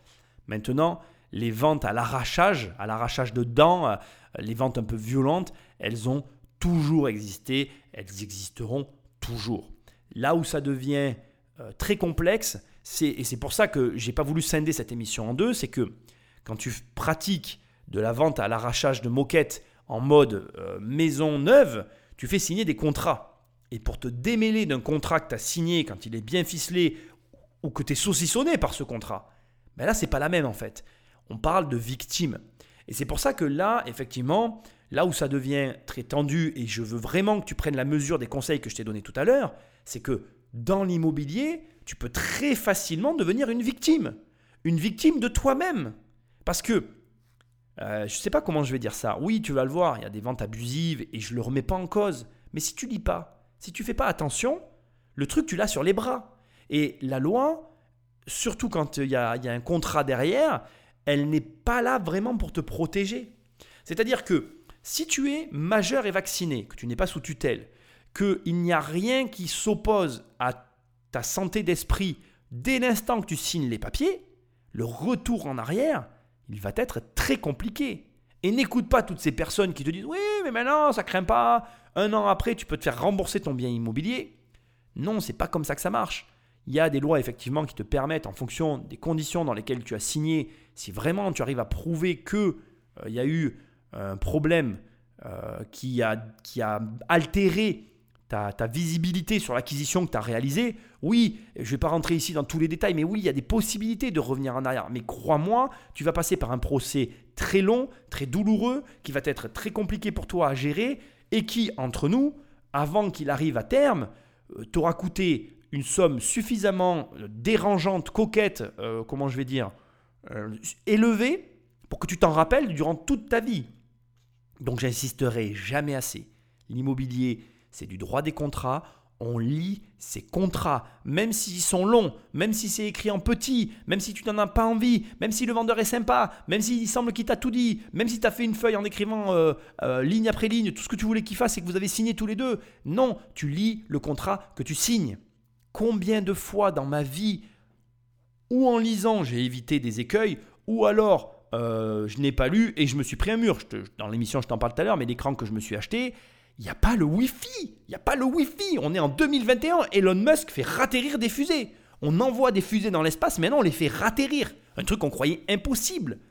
Et je veux dire, ouais, on te vend un écran sans Wi-Fi, quoi. Bon, ça paraît lunaire, mais j'ai pas lu. Je peux m'en prendre quand même. Je ne me suis pas énervé. Je l'ai fait remarquer, mais je ne me suis pas énervé. Et ce que j'essaye de dire, c'est que oui, tu vas le voir, il y a des pratiques douteuses, oui, il y a des vendeurs à l'arracher, mais tu es responsable. Et à moins que tu sois sous tutelle, à moins qu'il y ait quelqu'un qui gère ta vie à ta place, tu n'arriveras pas à faire avaler la pilule à qui que ce soit que tu n'avais pas vu ceci ou cela. Ça s'appelle de la négligence. Et si tu es négligent en immobilier, que ce soit dans la construction, dans le neuf, dans l'ancien, dans la... bref, dans tous les domaines que tu veux dans l'immobilier, si tu es négligent, crois-moi, tu vas avoir un goût amer dans la bouche. Et non seulement tu vas avoir un goût amer dans la bouche, mais tu vas perdre de l'argent. Et il n'y a pas besoin de faire une formation pour comprendre ce que je suis en train de t'expliquer. Donc je te mets en garde. Là, on va voir des techniques de vente qui peuvent justifier que tu vas te faire avoir, mais ça ne justifie jamais à aucun moment que tu ne lises pas le papier qu'on te donne. Patrick Magneto. Nous avons rencontré un ancien cadre de la société qui était encore en poste il y a six mois. Eric était alors directeur d'agence. Actuellement en recherche d'emploi, il préfère témoigner anonymement des méthodes commerciales de Maison Pierre. C'est une méthode où vous prenez en étau un, client, euh, si possible primo-accédant, euh, qui n'a aucune connaissance finalement de la construction d'une maison individuelle, et euh, vous le pressurisez à bloc jusqu'à ce qu'il signe le contrat de construction. Pour ça, il n'y a pas de limite. On peut rester 3 heures, 4 heures, 5 heures. Je suis même resté 6 heures une fois chez un prospect jusqu'à ce qu'il signe son contrat de construction. L'objectif pour les commerciaux, c'est d'obtenir un chèque de réservation dès le premier rendez-vous. Et pour ce faire, tous les coups semblent permis selon Eric. La première chose qui était demandée bien souvent, c'était de voir avec leur entourage, la famille, s'ils avaient la possibilité de pouvoir leur prêter, quand eux n'avaient pas cette somme, bien évidemment. Et puis si vraiment euh, on s'apercevait que c'était pas possible, euh, à ce moment-là, on n'hésitait pas à emmener les, clients euh, auprès d'organismes financiers qui leur faisaient un crédit revolving sur place, dans, dans une grande surface, quelle qu'elle soit. Ça met des gens dans des situations infernales C'est dégueulasse c'est dégueulasse. Bon, euh, là, le. là, le témoignage à découvert, euh, il n'est pas glorieux. Ça fait un petit peu. Enfin, je sais pas si tu remarques. Pour moi, ça fait un petit peu viol, tu vois. Les termes employés en ordre, hein, c'est méthode, prise en étau, primo-accédant, pas de connaissance, pressurisation à bloc, pas de limite avec l'objectif de signature. Je n'ai pas dit que c'était un viol, mais tu vois ce que je veux dire. Il est resté jusqu'à 6 heures avec quelqu'un pour obtenir un chèque au premier rendez-vous il essaye, et après on parlera après de la méthode de, crédit, parce que bon voilà, rapidement je l'ai coupé au montage, mais là tout de suite, je vais te lire le fascicule euh, qui circule dans la, dans la, comment on appelle, dans l'entreprise pour les commerciaux. Donc euh, c'est parti, je te le lis. Pourquoi euh, faire une signature lors du premier rendez-vous? Rentabiliser le temps du commercial afin, afin de faire d'autres rendez-vous pour réussir son mois commercial. Éliminer la concurrence ancien et neuf locatif, éviter une réflexion peureuse du prospect, ne pas travailler pour la concurrence, ne pas visiter et réserver des terrains si le client ne s'est pas engagé. Donc voilà, ça se résume en 5 points, c'est très clair euh, et on, est sur quelque chose euh, voilà, de, relativement euh, incisif. Pourquoi On va essayer, avant de parler donc du fameux crédit, pourquoi ils agissent de la sorte? Alors d'abord, comme tu l'as compris, il y a une cible, c'est vraiment très intéressant, les primo-accédants, parce qu'il n'y a pas de connaissances en termes de construction, il n'y a pas de connaissances immobilières, donc on va pouvoir en abuser. Réellement, comme je te dis, quand j'emploie le terme viol, je suis vraiment désolé, je ne veux pas faire saigner tes oreilles, je veux faire de peine à personne, mais on n'est pas loin d'un viol commercial pour moi. Il n'y a pas de limite. Quand il te dit je suis resté 6 heures avec un mec, mais pour moi c'est de la folie. On est vraiment donc sur quelque chose de, de très... Euh, comment je vais dire de, de, préméditer. Tu peux pas remettre en cause, quand tu restes 6 heures avec quelqu'un, le fait que derrière, il n'y a pas un but très limpide dans ton esprit pour arriver à un objectif très clair. L'abuser, lui faire signer le contrat. Et alors, là, on atteint des sommets quand à la fin, il t'explique que D'abord, on essaye d'obtenir de la love money, la monnaie de la famille, l'argent des gens autour de soi. Donc, on incite le client à appeler ses proches pour voir si les proches n'ont pas de l'épargne à prêter qui permettra d'obtenir un crédit, où là je pense aussi qu'il y a des magouilles qui ne sont pas euh, expliquées dans le reportage, mais dont on serait euh, très surpris. Et, attends, c'est pas fini, si on n'y arrive pas au travers des familles, alors là, on touche le pompon, on amène carrément le client dans un organisme de prêt de type Sofinco, CTLM, ou comme il a dit, carrément dans les, super dans les supermarchés, les, super surfaces, les, les, surfaces du coin, excuse-moi, je suis tout excité, et on lui fait souscrire un crédit pour obtenir un prêt immobilier. Oh ah ouais, mais là, on est vraiment, euh, on est dans l'abus total, quoi. C'est, euh, ça va très loin, et ça revient à ce que je te disais tout à l'heure. Ça revient à ce que je te disais tout à l'heure. Alors déjà, il y a une question qui peut peut-être t'effleurer l'esprit avant que je te dise ce que je te disais tout à l'heure, mais il y a un truc qui doit te dire, mais comment des gens arrivent à faire ça? Mais on les tient par le salaire. Déjà, a, on a besoin, il y a des gens qui ont besoin d'argent pour vivre, ce qui est logique, et ils sont tenus par le salaire. On leur donne un salaire, et ces gens-là, ben, pour le salaire, font des choses. premièrement. Deuxièmement, de l'autre côté, on a des gens qui ne sont pas informés. Je te l'ai dit tout à l'heure. Et quand je dis pas informé, alors tout à l'heure je t'ai dit pas informé sur le constructeur, ça c'est un premier point, mais aussi pas formé tout court. Et là on est sur le deuxième point, où là on voit qu'il te faut faire une formation. Et quand tu es primo-accédant, on te fait rêver la maison avec le lopin de terre, mais ça n'est qu'un rêve. Ça n'est qu'un rêve. Et là, crois-moi, si tu signes les papiers, le rêve va tourner au cauchemar. C'est un cauchemar anticipé. C'est, sans surprise, une vie gâchée. Une vie gâchée pour une vente. Et euh, je te l'ai dit tout à l'heure, hein, tu es responsable. À moins que tu puisses me dire, Nicolas, j'ai besoin d'un tuteur pour gérer ma vie. À, moins que tu me dises, Nicolas, je ne suis pas capable de me gérer euh, il y a une tierce personne qui signe l'échec pour moi, tu n'as aucune excuse. Moi, je trouve ça catastrophique en fait. Et tu sais, je vais te dire un truc, hein, et je te le dis à toi qui m'écoutes, hein, vraiment, je m'adresse à toi tu es responsable. Si tu as des enfants et que tu leur as jamais parlé de ça, tu es responsable.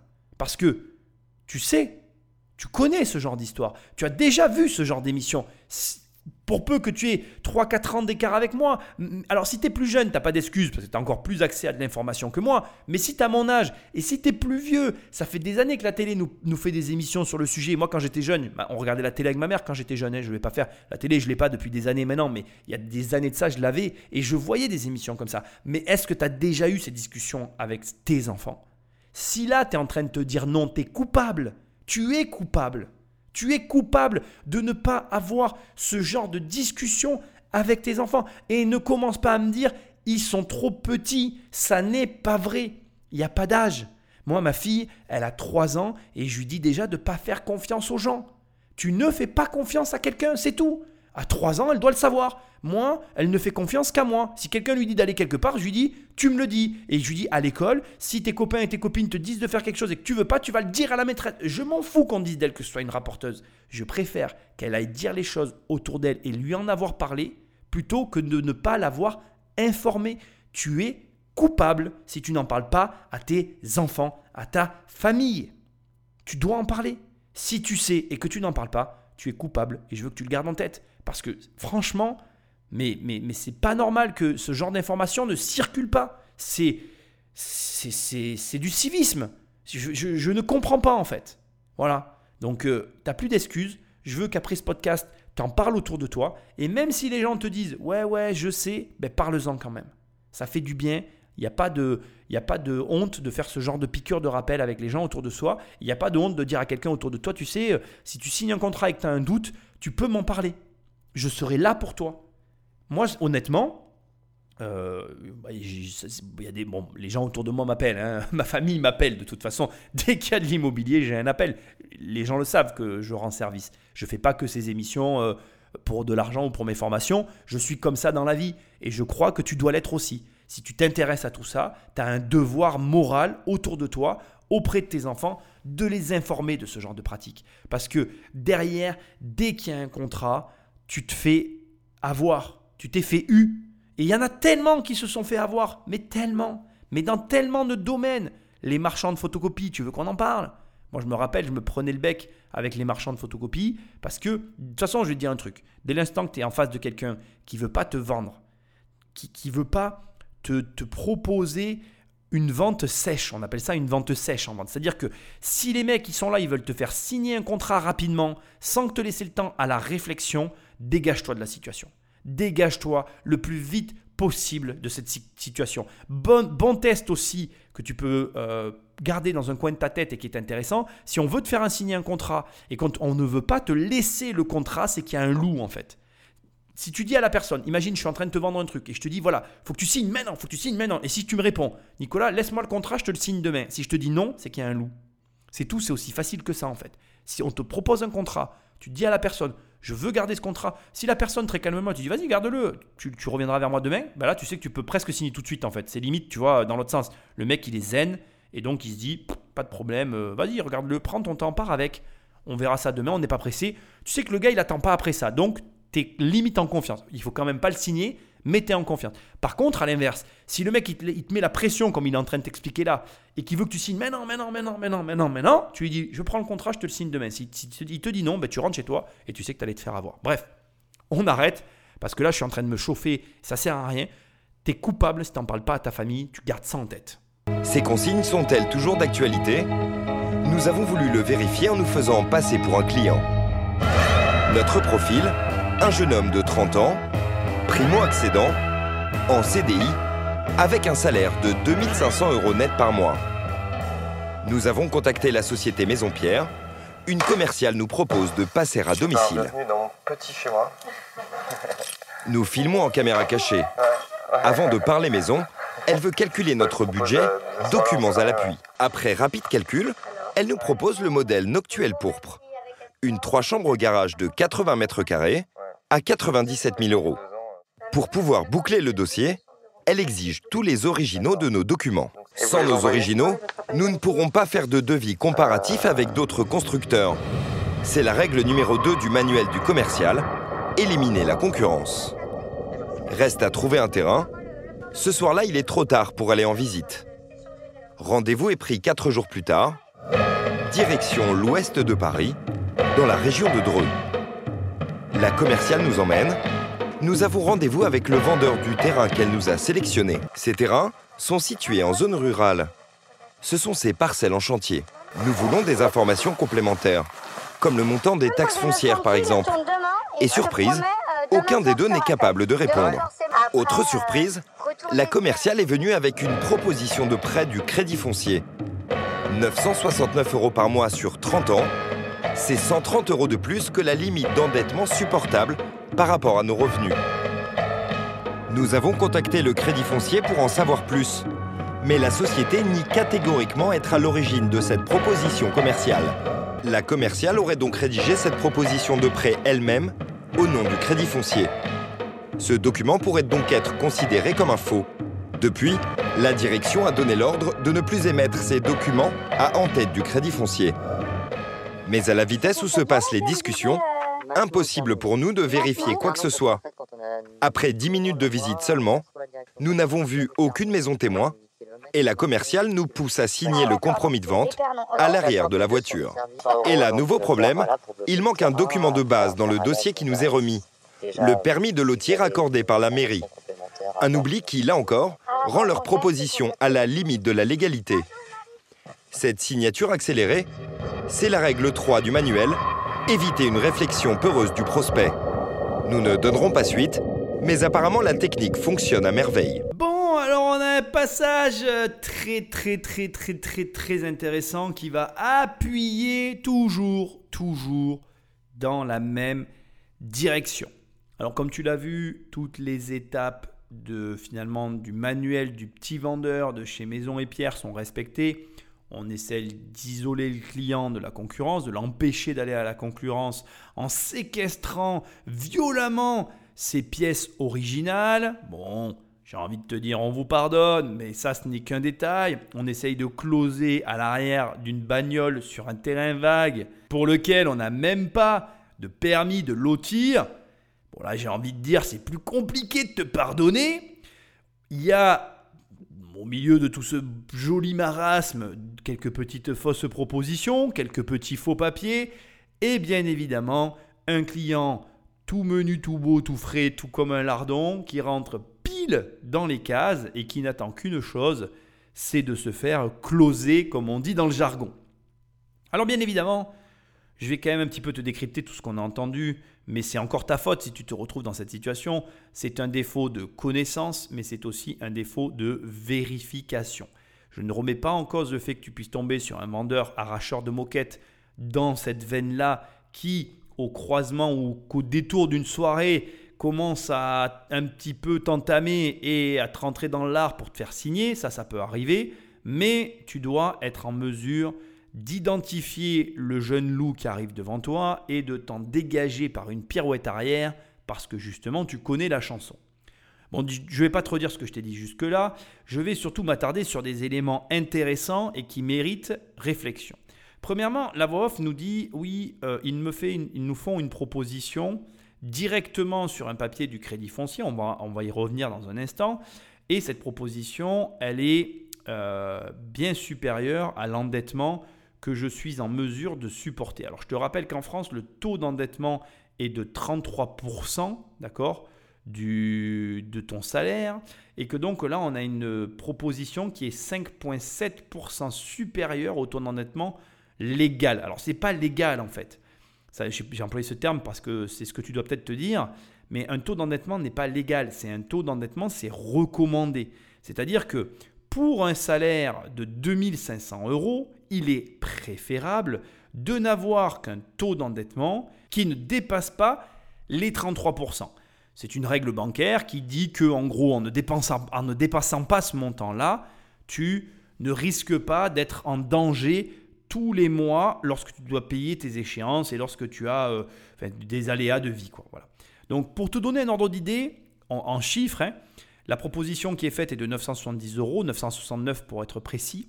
Et euh, la mensualité recommandée, parce qu'elle n'est pas légale, est de 825 euros, ce qui fait un écart de 144 euros entre les deux échéances. C'est-à-dire que, en gros, la commerciale propose à son client, pour, un, pour le modique taux de 3,95 ou 90, je crois, enfin un peu dans ces eaux-là, un crédit sur 30 ans de 184 100 euros plus 20 500 euros de frais. Donc là aussi, il y a un truc étrange. Je n'ai pas pu voir sur les papiers, mais bon, on va en parler dans un instant.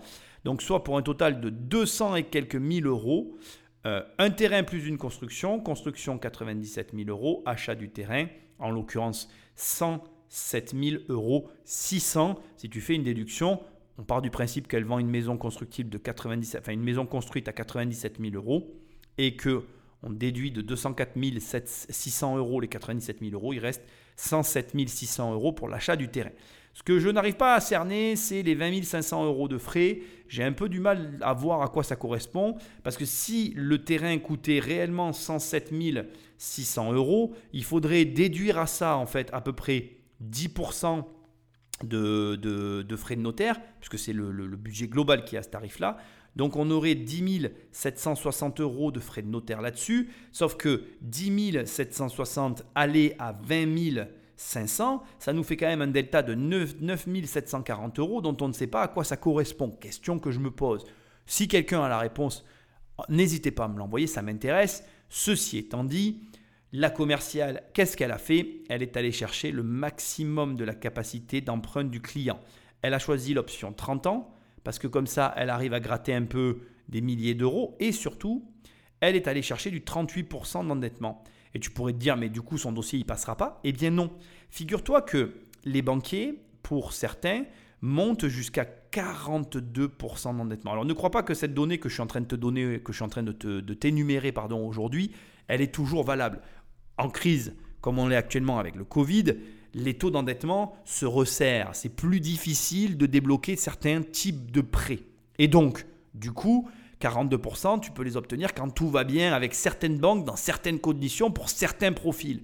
Là, très sincèrement, elle joue, un peu avec le feu. Autre élément important, elle, elle a une proposition du Crédit Foncier, Crédit Foncier qui n'existe plus aujourd'hui, qui était une banque relativement connue pour sa souplesse au niveau justement des taux d'endettement, puisque le crédit foncier, à la différence des banques classiques, était une banque spécialisée dans le prêt immobilier avec comme seul et unique objectif de faire des prêts pour de l'acquisition, soit de résidence principale, soit de revenus locatifs ou d'investissement. Et du coup, ils étaient connus pour permettre une largesse ou une certaine souplesse plus attractive, comment je vais dire, attractive que chez certains petits copains banquiers qui, eux, étaient plus fermes sur ce type de taux, ou en tout cas montaient moins haut dans leur tolérance au niveau de l'endettement.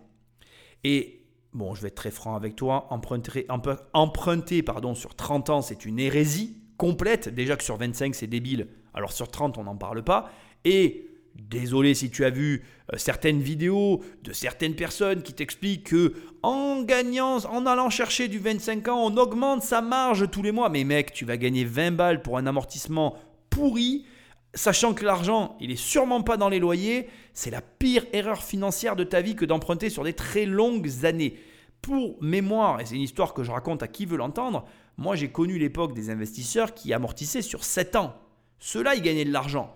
Toi, avec tes 25 ans, tu me fais rire. C'est pas toi qui gagne de l'argent, c'est la banque. Voilà, 30 ans, c'est débile.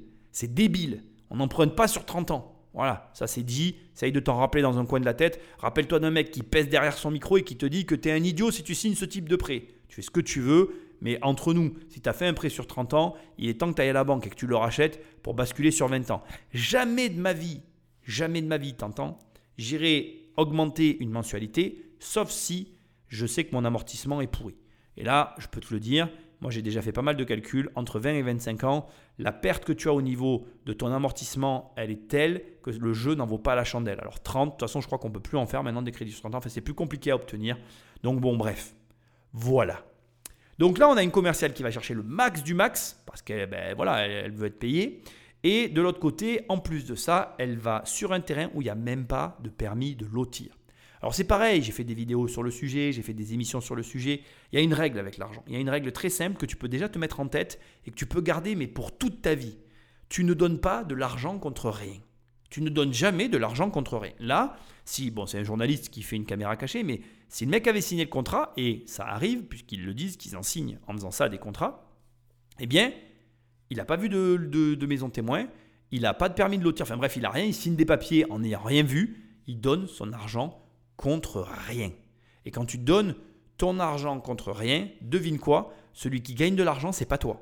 C'est la personne qui te fait signer les contrats. Et donc là, on a clairement une personne qui se fait abuser. Alors abuser dans tous les sens du terme. Encore une fois, c'est une caméra cachée, c'est pour du faux. Mais en attendant, tu vois les méthodologies de travail qui sont tout sauf clean. Quoi. Donc, fais très, donc fais très attention à ce genre de méthode de travail. Mais pas de maison témoin, pas d'argent, pas de permis de lotir, pas tous les papiers en règle, pas de signature.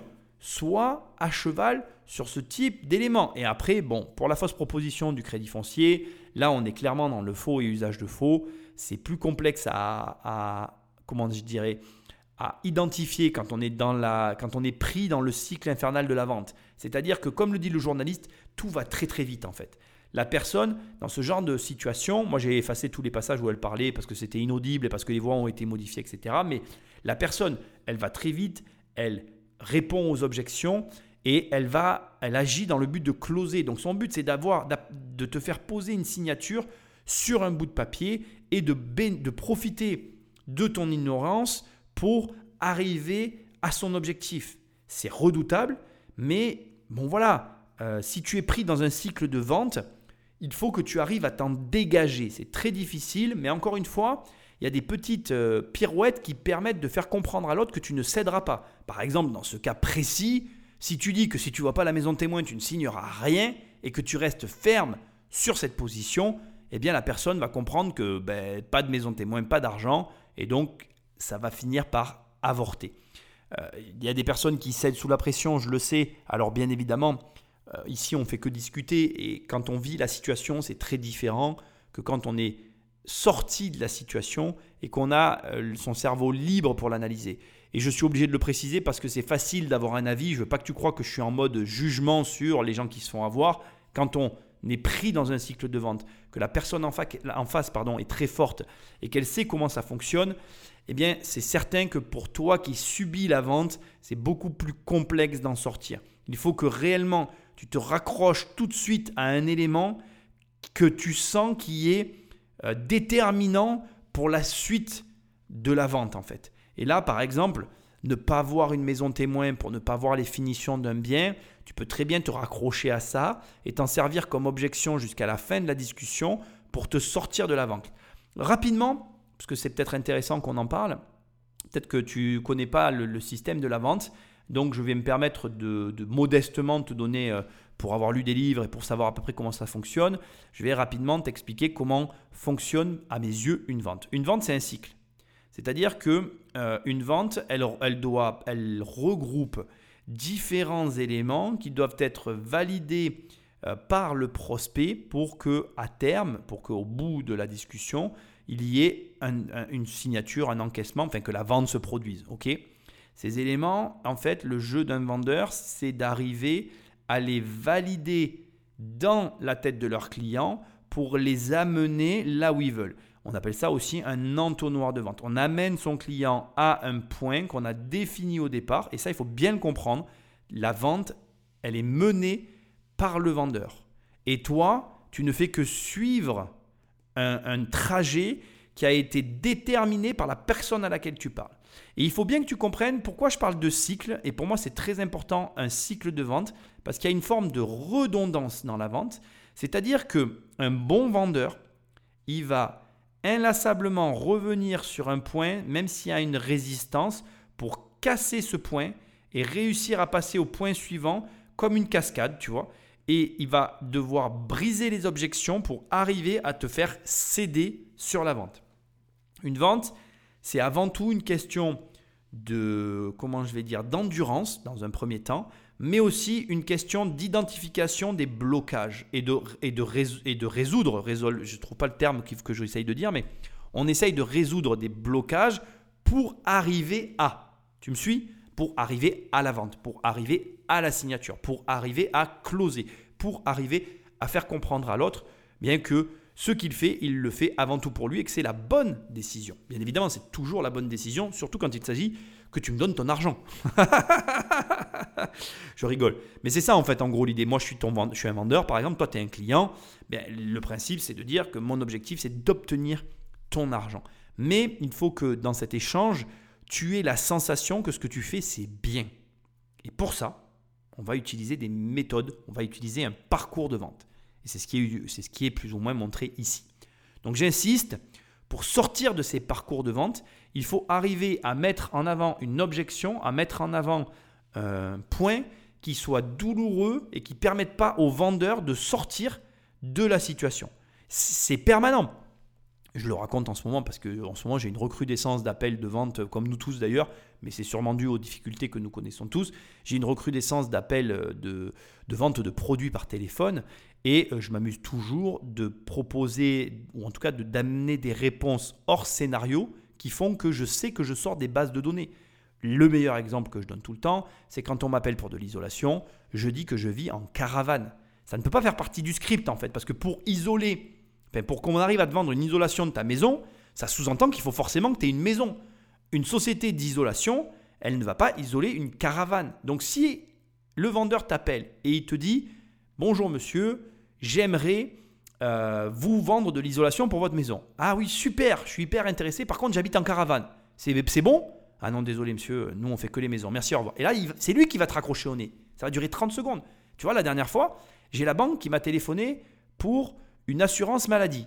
Donc la personne m'appelle de ma banque, elle me dit oui bonjour, je suis votre banque, bon tu sais c'est des appels téléphoniques, ils me disent je vous appelle pour vous proposer une complémentaire santé. Ah oui, je suis frontalier, je cotise à, l'assurance maladie en Angleterre. Ah désolé, ça concerne que les Français. Bon, et là c'était intéressant parce que tu vois, la dame au téléphone, elle me dit bon ok, écoutez, euh, je ne peux pas vous proposer d'assurance maladie, vous êtes frontalier, vous rentrez pas dans le cadre. Par contre, est-ce que vous avez un projet immobilier en ce moment? Ah oui madame, j'ai un projet immobilier. Est-ce que vous voulez que votre conseillère vous rappelle? Bien sûr madame, demandez à ma conseillère de me rappeler. En gros, c'est là où tu vois les bons des mauvais vendeurs. Tu vois, qu'est-ce qui s'est passé? La personne, elle n'a pas pu faire la vente parce que je ne rentre pas dans son script de vente, mais elle s'est dit, écoute, je suis quand même une banque au départ, ce client a peut-être un projet immobilier, je peux faire gagner quand même de l'argent à mon organisme, je vais voir si je peux pas transformer cet appel en la vente d'un autre produit. Et c'était très intelligent parce que pour le coup, elle a su taper dans le mille. Moi, je demande toujours des crédits immobiliers, même si j'en ai pas besoin. Rappelez-moi, pas de problème, on verra si on peut travailler ensemble. Parfait. Donc finalité, ce que j'essaye de te dire euh, très simplement, c'est que dans ta vente, quand tu subis une vente, tu dois te raccrocher à un élément qui est hors cadre. Si tu sors du cadre, si tu sors du parcours, si tu mets la personne en face de toi dans une position difficile, d'abord, premièrement, tu vas voir si c'est un bon vendeur. Il va retomber sur tes pattes, ses pattes en te proposant autre chose. C'est très très rare. hein. Ça m'arrive une fois sur 100 quand je le fais tout le temps. Moi, j'adore le faire, ça m'amuse. Donc, j'adore les mettre hors cadre et voir comment ils réagissent. C'est très très rare que quelqu'un me dise Ah ben tiens, j'ai ça et on pourrait faire ça.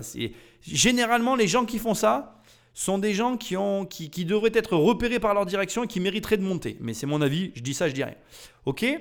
Et ensuite, tous les autres, comme tu es hors cadre, c'est eux qui vont écourter la discussion, ils vont t'éjecter. Et comme dans un cas comme celui-là, tu veux être éjecté, il faut que tu te fasses éjecter.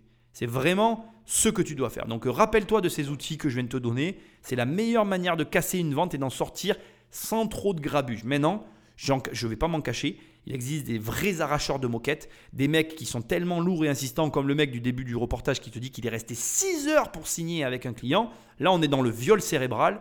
Et là, franchement, je ne sais pas que te dire. Euh, il vaut mieux que tu te lèves et que tu t'en ailles, en fait, sans être poli, euh, sans rien du tout, parce que tu es en train de te faire ravager et que franchement, euh, c'est pas bon, quoi. Voilà, je, je- c'est pas bon. Hein Allez, dernier passage et on conclut. La direction de Maison Pierre a refusé notre demande d'interview. Nous les avons contactés par téléphone. Maison Pierre, une équipe à votre service pour réaliser la maison de vos rêves.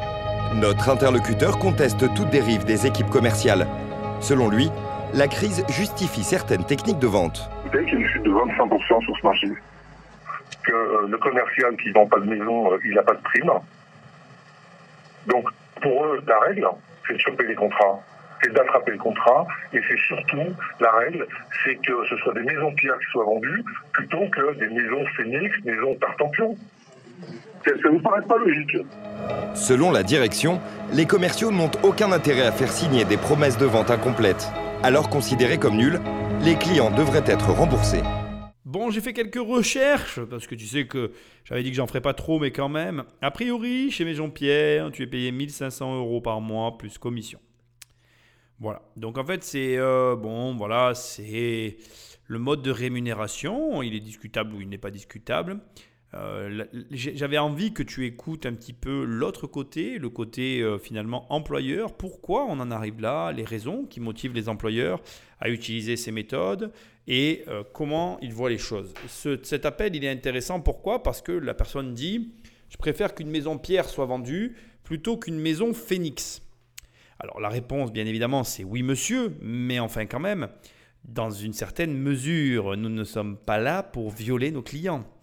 Ça, c'est ce qu'on aurait dû lui dire, mais personne n'a osé le lui dire. Bref, en cherchant un petit peu sur Internet des avis, euh, on trouve des annotations qui sont données par les salariés eux-mêmes, les personnes ayant travaillé chez Maison Pierre. Et voilà un peu ce qu'on arrive à trouver. Je te lis d'une façon euh, non exhaustive différents éléments. Je vais te lire euh, une note 5 étoiles, quelques notes 1 étoile, une note 3 étoiles et une note 4 étoiles. D'accord? Alors, je vais te prendre une 3 étoiles au hasard. Je pense que le travail chez Maison Pierre apprend beaucoup sur le métier et sur soi-même, mais comme je l'ai noté, cela reste un poste très stressant, car à tout moment, on vous demande de partir et on comprend vite que le chiffre compte plus que l'effort. Ça, c'est un 3 étoiles au milieu, d'accord? J'ai un 1 étoile qui dit Maison Pierre est une entreprise paternaliste au management quelque peu archaïque et fonctionne souvent avec la peur. La culture d'entreprise est légèrement machiste. L'ambiance est très aléatoire et dépend des licenciements brutaux et réguliers. Il arrive que des clients ou des sous-traitants débarquent en colère, voire violents, ce qui rend l'atmosphère pesante. Seule chose positive, l'entreprise met le paquet sur les voyages et challenges commerciaux. Et là, Maison Pierre répond Bonjour, nous vous remercions d'avoir pris le temps de partager votre ressenti.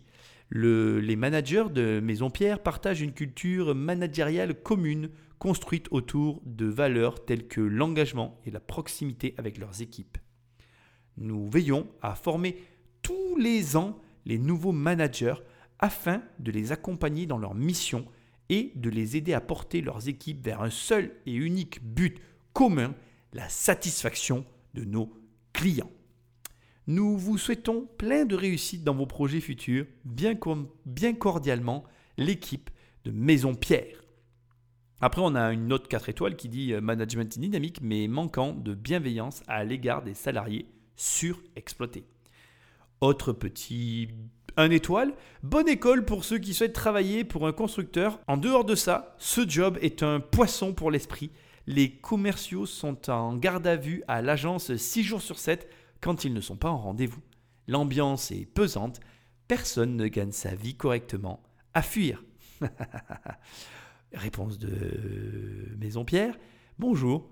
Nous vous remercions d'avoir pris le temps de laisser un avis. Maison Pierre porte une attention toute particulière à ses collaborateurs et nous sommes navrés de votre expérience. Notre force commerciale est mobilisée, nos agences sont ouvertes 6 jours sur 7 et nos conseillers commerciaux disponibles pour répondre aux attentes et à nos clients dans le respect de leur temps de repos hebdomadaire. Maison Pierre étant l'une des meilleures écoles de formation pour les métiers de commerciaux, nous vous souhaitons plein de réussite dans votre projet futur. Bien comme maintenant l'équipe de Maison Pierre. Bon, je vais arrêter là. Euh, il y, a des commentaires qui disent très agréable. Il y a un commentaire 5 étoiles qui dit très bonne entreprise professionnelle organisée, conviviale. Voilà, donc il y a un peu de tout. Moi, je suis pas là pour les juger. J'en prends un autre au hasard.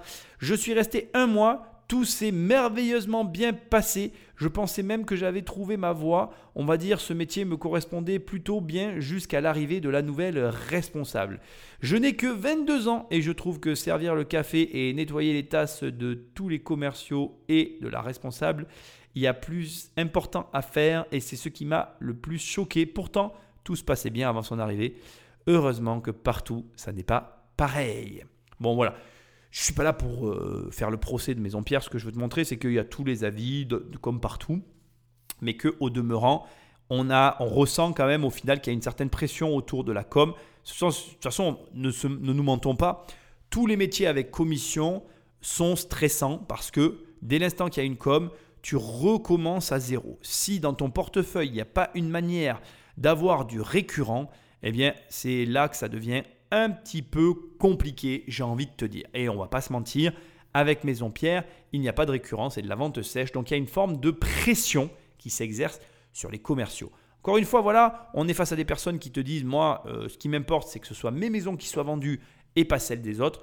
Du coup, j'ai envie de te dire, on sent que c'est un petit peu, euh, tous les coups sont permis pour arriver au résultat. C'est des modes de pensée, ça existe, on va pas faire comme si ça n'existait pas. Encore une fois, je pense que tu l'auras compris, euh, l'immobilier, c'est ça aussi. Et ça, je ne veux pas que tu le mettes à côté du truc. Déjà, premièrement, je ne veux pas que tu crois que ce reproche que je suis en train de faire au constructeur n'est pas un reproche qu'on pourrait faire quasiment à l'ensemble des métiers de la vente dans l'immobilier. Quand tu travailles dans une agence, il faut quand même le savoir, et j'ai vraiment envie de te faire une mise en perspective sur cette fin d'émission. Dans les agences immobilières, c'est encore pire que chez Maison Pierre. Pourquoi? Parce que Maison Pierre, ils proposent un fixe et ils te mettent la pression. Pourquoi? Parce que comme tu as un fixe et que tu as un salaire, un salaire, j'insiste, eh bien, les, les, patrons, ils estiment qu'en échange de ce salaire, il faut qu'on rentre dans les sous. C'est une réalité économique qui existe dans le monde entier. On ne donne pas de l'argent contre rien. Si je te le dis, à toi de faire attention pour avoir ta maison. C'est aussi valable pour un chef d'entreprise qui a des employés. Il va pas donner un salaire contre rien, ça n'existe pas. Même dans le public, ça n'existe pas. Aujourd'hui, nos agents verbalisateurs ont des objectifs.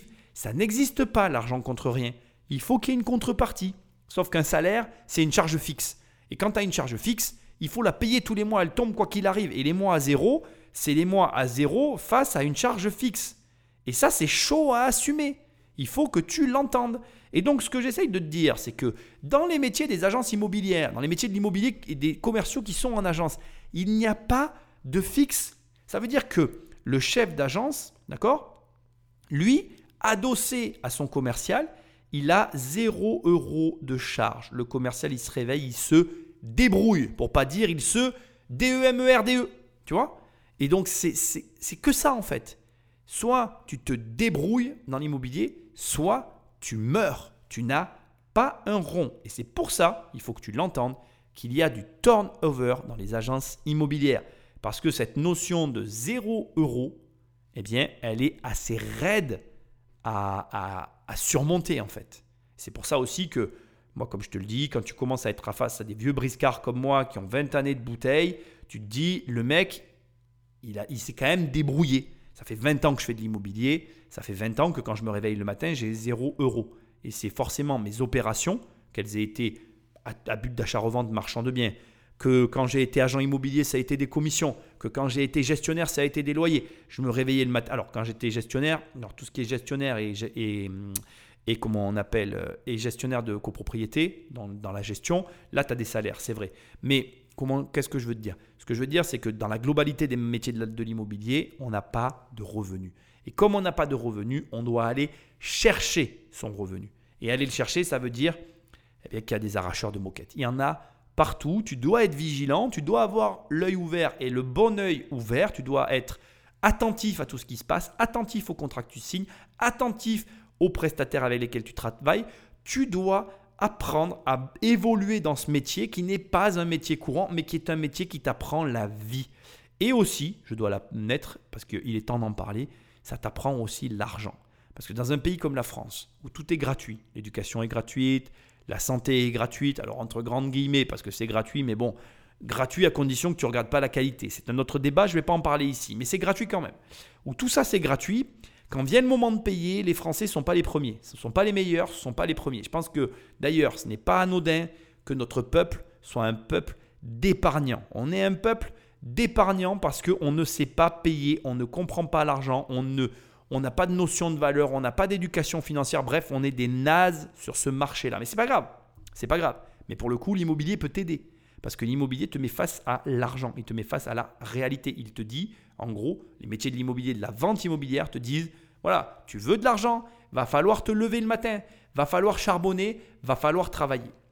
Donc c'est une réalité, elle vaut ce qu'elle vaut, tu en penses ce que tu veux, mais il va falloir que toi, tu évolues dans ces métiers-là et des deux parties, des deux côtés de la barrière, pour les deux points. Parce que d'un côté, il va falloir que tu gagnes ton argent pour pouvoir y rester, et de l'autre côté, il va falloir que tu fasses attention parce que tout le système est basé là-dessus, et donc tu dois être vigilant avec qui tu travailles, pourquoi, dans quelles conditions, avec quel contrat et avec quel élément.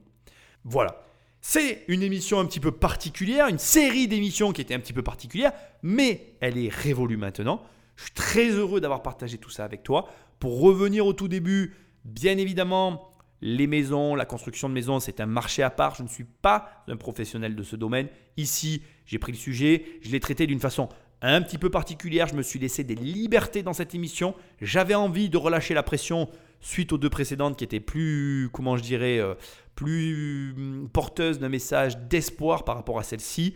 Au demeurant, c'est quand même intéressant de voir comment tout ça fonctionne. N'oublie pas que tout l'immobilier est basé sur ce système-là, que ton travail, c'est donc d'être vigilant, que tu as connaissance de tout ce système un petit peu étrange et que si tu n'en parles pas autour de toi, je te le rappelle, mais tu es responsable. C'est très facile de se dire ah ben je le savais, mais quand tu fais pas de travail de prévention autour de toi, tu es aussi responsable.